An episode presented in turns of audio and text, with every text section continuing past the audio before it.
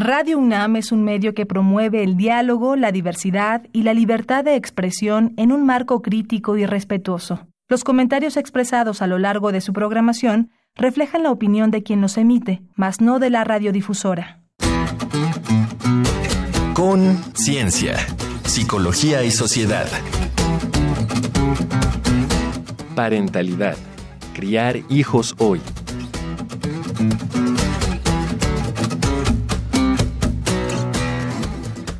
Muy buenas tardes, sean todos bienvenidos a Conciencia, Psicología y Sociedad.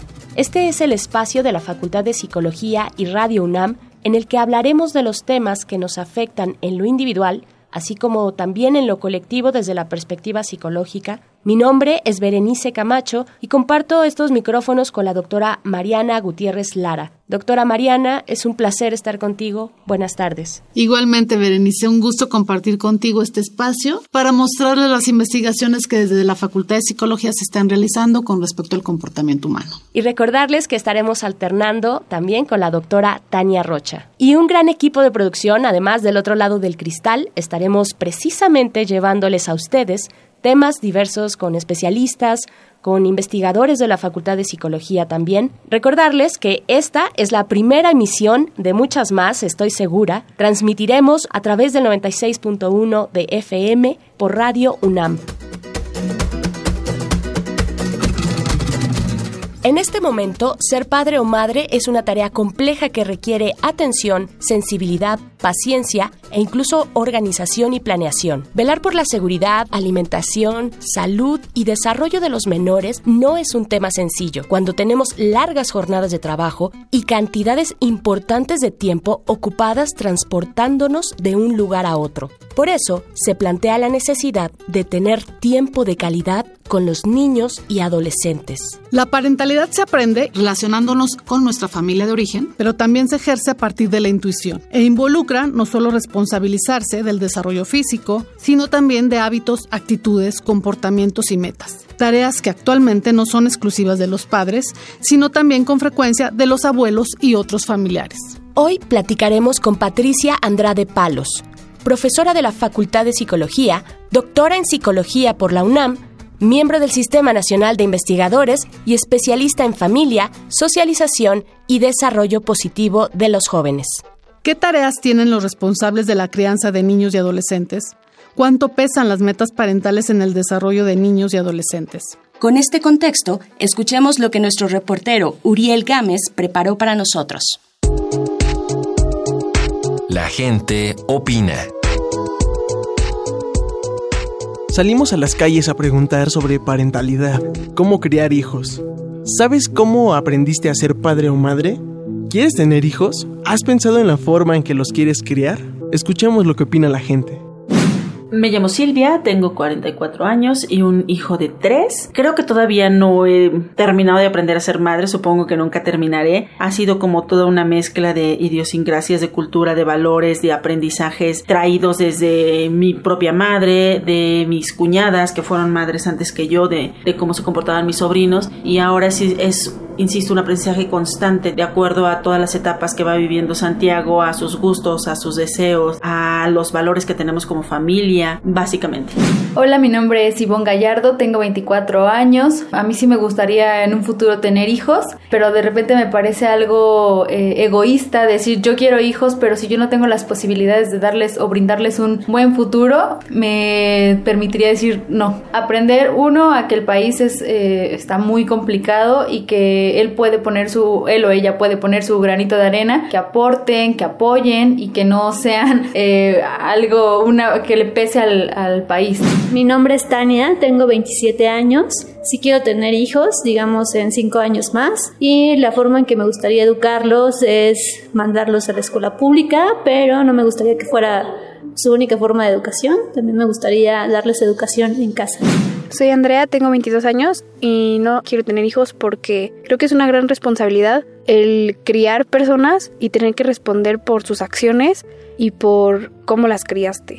Me llamo Daniel, tengo 34 años, no, no tengo hijos, considero que si llego a tener sería uno o dos. Quiero yo tener ahorita una estabilidad económica para poderle dar mayor oportunidad a mis hijos y los crearía principalmente con valores que se han perdido. Para Conciencia, Psicología y Sociedad, Uriel Gámez.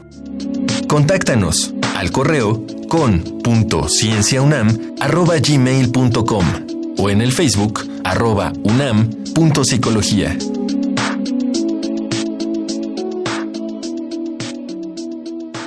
Muchas gracias por continuar con nosotras en Conciencia, Psicología y Sociedad. Vamos a dar paso ya a nuestra charla de esta tarde. Les recuerdo que nos acompaña la doctora Mariana Gutiérrez en estos micrófonos. Gracias Mariana por continuar aquí. Eh, vamos a dar paso a esta charla con la doctora Patricia Andrade Palos. Buenas tardes, doctora. Hola, buenas tardes. Igualmente con el doctor Florente López Rodríguez. Buenas, buenas tardes pues arrancar con esta conversación acerca de la parentalidad, pues de quiénes son las personas que están involucradas en este proceso, ¿no? Eh, desde las personas que cuidan, que no solamente son padres, ya ustedes nos dirán, padres o madres, y también desde el perfil de aquellos que son cuidados. ¿Con qué arrancamos? Sí, buenas tardes, doctora Andrade Palos. Una de las preguntas que me surge cuando escuchamos los comentarios de los entrevistados es justamente cuáles serían las responsabilidades, las tareas, las actividades que tendríamos que hacer como cuidadores de niños y adolescentes. A partir de sus investigaciones, ¿qué nos podría comentar al respecto? Es una tarea compleja, muy difícil, como decía la chica en el Vox Populi, ¿no? Cuando ya tenemos a los hijos es, ¿y ahora cómo le hago? Yo creo que son tantas las tareas que se tienen y la forma en que las podemos ejercer que sería muy difícil que termináramos de enumerarlas. Pero hay una autora muy conocida que nos dice podemos hablar de dos grandes áreas. Por un lado lo que es el apoyo y por otro lado lo que es el control. Y lo interesante es cómo los padres podemos de alguna manera si ser toda esa fuente de amor, de apoyo, de comprensión hacia nuestros hijos, pero también cómo podemos ser esa fuente de disciplina, de estructura para ellos. Pero para esto es muy importante saber a dónde queremos llevar a nuestros hijos, ¿no? Que tengamos en mente claro que lo que estamos es formando un ser humano y lo que necesita es esa guía para que nosotros podamos esperar a alguien productivo en un futuro. Doctor Florente, en la literatura se señala que el desarrollo evidentemente implica cambios en todos los sentidos, ¿no? Cognitivos o cognitivos, conductuales, en términos obviamente físicos. En sus investigaciones, eh, ¿qué es lo que ha encontrado en términos de la relación entre mamás y bebés? Entiendo que los papás tenemos ideas preconcebidas, pero tenemos un pequeño que ya está ahí y que tiene ciertas características. ¿Qué podría compartirnos? Bueno, pero efectivamente eh, los padres, ¿verdad?, tienen ideas preconcebidas, expectativas alrededor del desarrollo del niño, ¿verdad? Y estas eh, normalmente están relacionadas pues con el contexto cultural y familiar de donde provienen los padres. Ahora, es un poco difícil hablar de esto en términos de todo el transcurso del desarrollo. En nuestro caso nos hemos limitado a una etapa de desarrollo muy temprana y hemos encontrado que existen dos cuestiones que son fundamentales para el desarrollo del niño. Uno es propiamente su desarrollo afectivo y el otro el desarrollo comunicativo. Encontramos, pues, que esto requiere de una sincronía entre los padres, sobre todo de la madre en esta etapa tan temprana. En el caso eh, eh, emocional o afectivo está bastante bien estudiado, ¿verdad? Porque una ruptura emocional entre, entre los padres y el, y el niño, ¿verdad? O el bebé, eh, representa una serie de problemas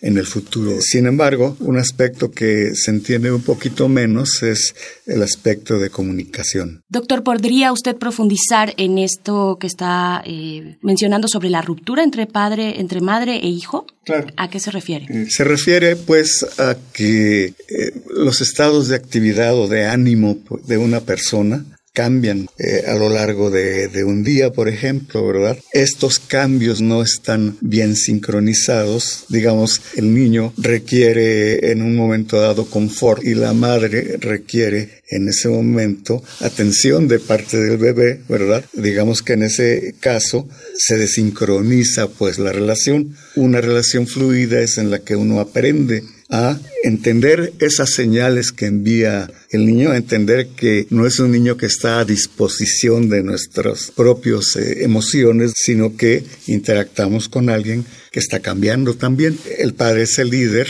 en esa relación y el bebé lo va aprendiendo conforme transcurre el intercambio. Muy interesante que lo mencione y puntualizarlo porque de pronto, pues en la vida cotidiana no tenemos conciencia de esa sincronía, de ese, eh, de ese diálogo entre madre e hijo tan importante y que se puede generar pues este tipo de espacios o momentos de ruptura. Para continuar con esta conversación y con otros temas eh, al margen de la misma, vamos a escuchar un dato que deja huella. Un dato que deja huella. La encuesta nacional de empleo y seguridad social del INEGI en 2013 reveló que 61% de los niños que se quedan en casa están a cargo de su abuela. Según la UNICEF, en México, 6 de cada 10 niños y adolescentes entre 1 y 14 años han experimentado algún tipo de violencia como medio de disciplina. Por ejemplo, en nuestro país, uno de cada 15 niños recibe maltrato físico como castigo, es decir, recibe jalones de orejas y cabello, bofetadas, manotazos o golpes más fuertes. Contáctanos al correo con.cienciaunam.gmail.com o en el Facebook arroba.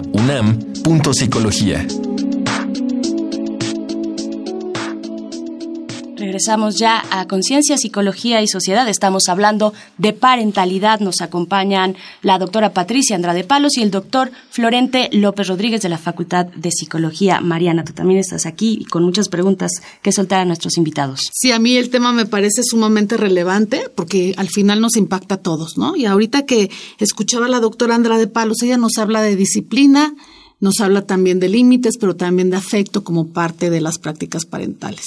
Doctora, ¿habrá alguna estrategia como de prácticas positivas que favorezcan el desarrollo de niños y adolescentes que ustedes han identificado en su en sus investigaciones? Sí, básicamente yo me he dedicado a trabajar con adolescentes, más que con niños bebecitos o niños chiquitos. Y algo que es interesantísimo es lo que hemos encontrado en términos de lo que perciben los jóvenes. Aquí hay otra parte interesante el papá a veces lo que quiere es mandar un mensaje de esto no está correcto, pero la forma en que lo hace no la está percibiendo el chico, ¿sí? El chico se siente agredido, el chico se siente que no lo toman en cuenta. A esto le podríamos llamar, en la literatura se le ha manejado como control psicológico, que sería la parte negativa de la disciplina o el control.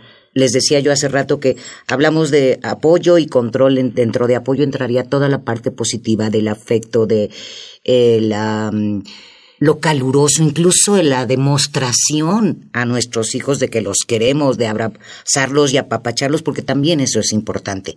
Pero dentro del control habría la parte positiva y la parte negativa. Papás, sí tenemos que ejercer control, sí tenemos que guiar a nuestros hijos y supervisarlos, pero hay diferentes formas.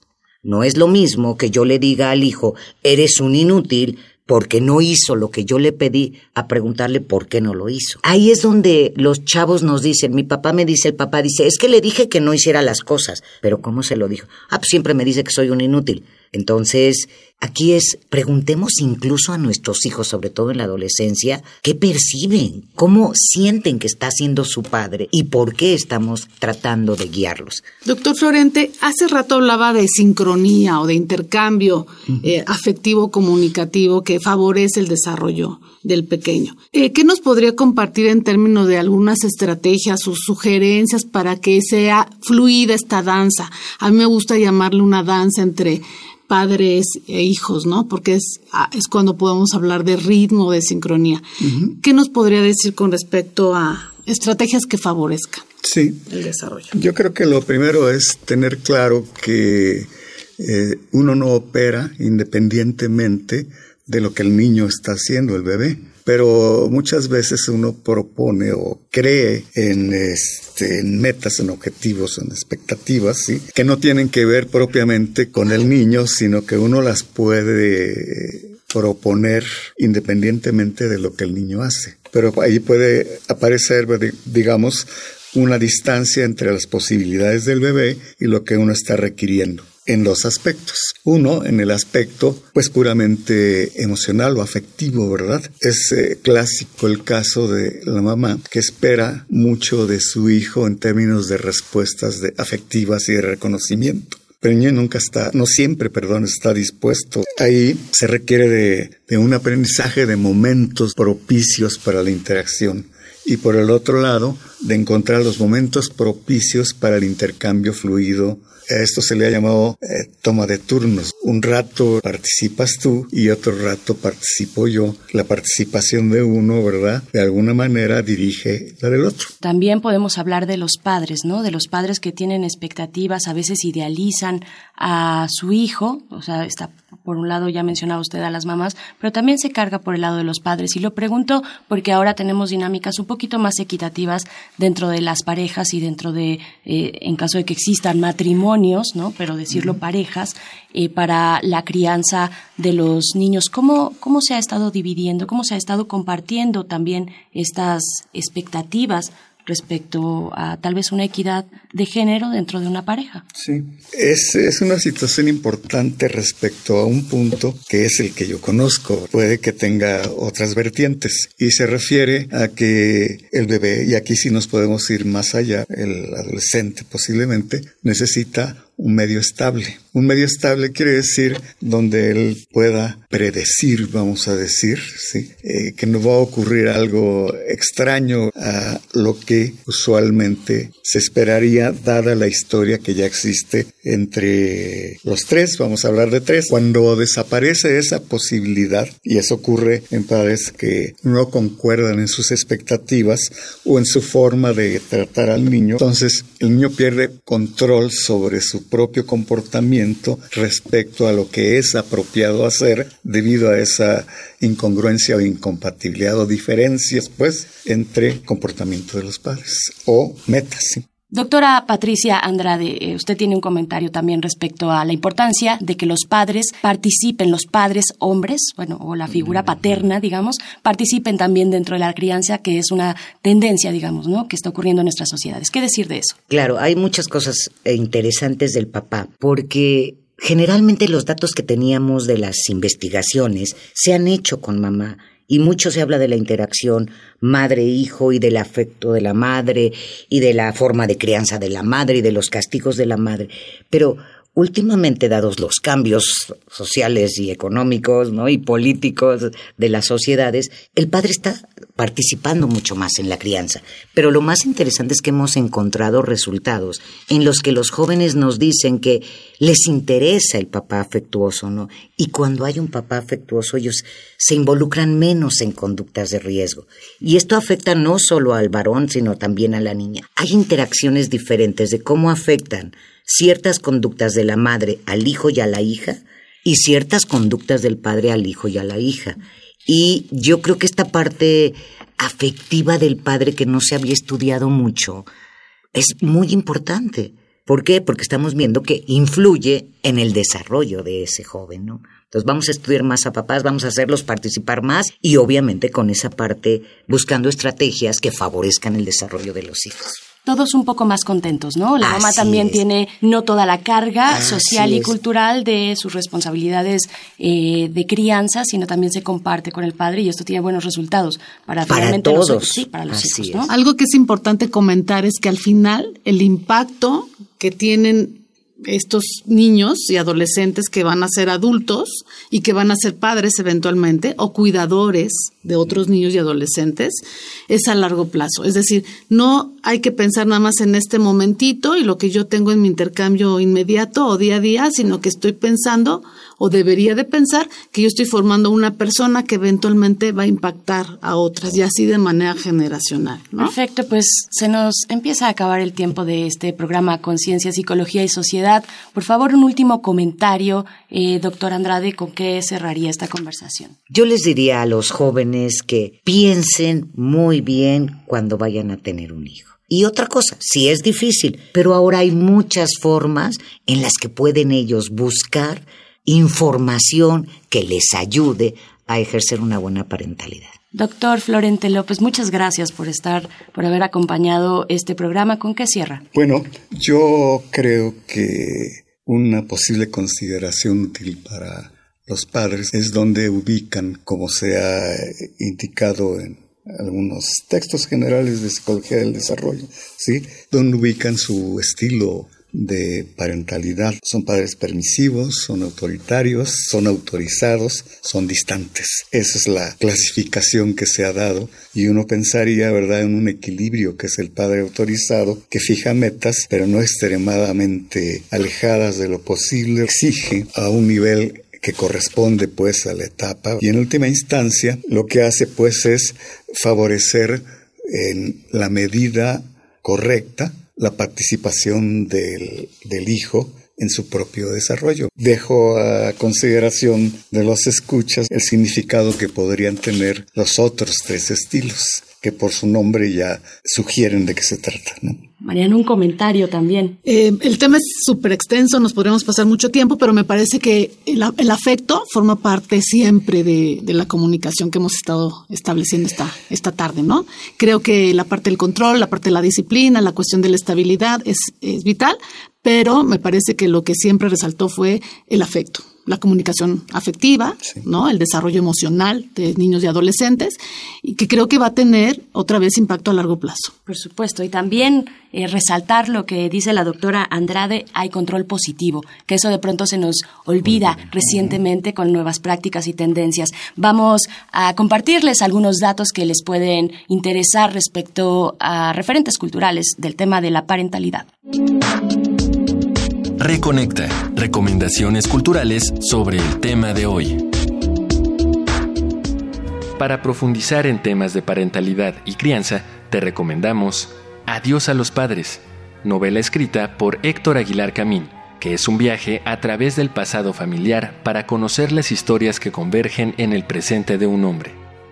Caroline pensaba que su hijo necesitaba un padre, así que buscó uno y lo encontró. ¿Habrá sido una buena decisión? Descúbrelo en La vida de este chico, película protagonizada por Robert De Niro, Ellen Barkin y Leonardo DiCaprio. Daniel pierde la custodia de sus hijos y su ex tiene una nueva pareja. ¿Cómo podrá seguir cerca de ellos? Pues claro, transformándose en niñera. Mrs. Doubtfire o Papa por siempre, una película para toda la familia protagonizada por el inolvidable Robin Williams. Hasta aquí nuestras sugerencias de la semana. Los dejamos con esta pieza que más que una canción es un recuerdo de la infancia de Dolores O'Riordan, vocalista de The Cranberries, Ode to My Family.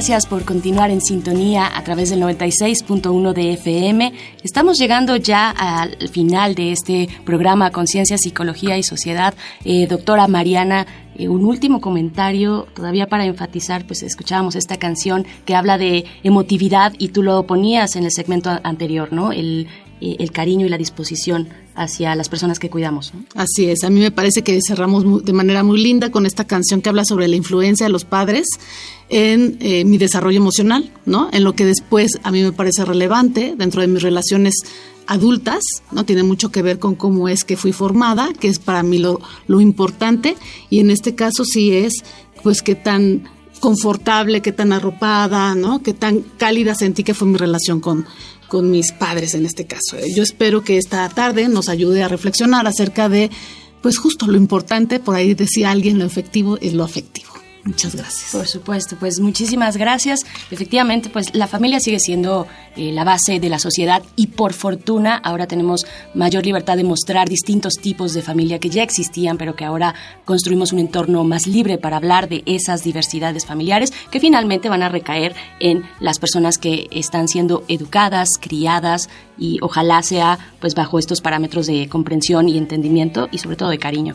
Así es que pues ya nos despedimos. Esto fue Conciencia, Psicología y Sociedad. Muchísimas gracias a la producción. Gracias, gracias Mariana Gutiérrez por estar aquí compartiendo estos micrófonos. Gracias, Bere. Muchas, gracias. Muchas gracias. Pero sobre todo y como siempre, gracias a ustedes del otro lado de la bocina por dejarnos acompañarles. Muchas gracias.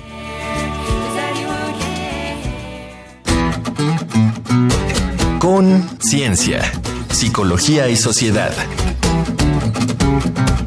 Del otro lado del espejo participaron Marco Lubián, voz en off, Ana Salazar, guionista, Carmen Sumaya, asistente de producción, Augusto García Rubio, vinculación e información. Producción, Frida Saldívar.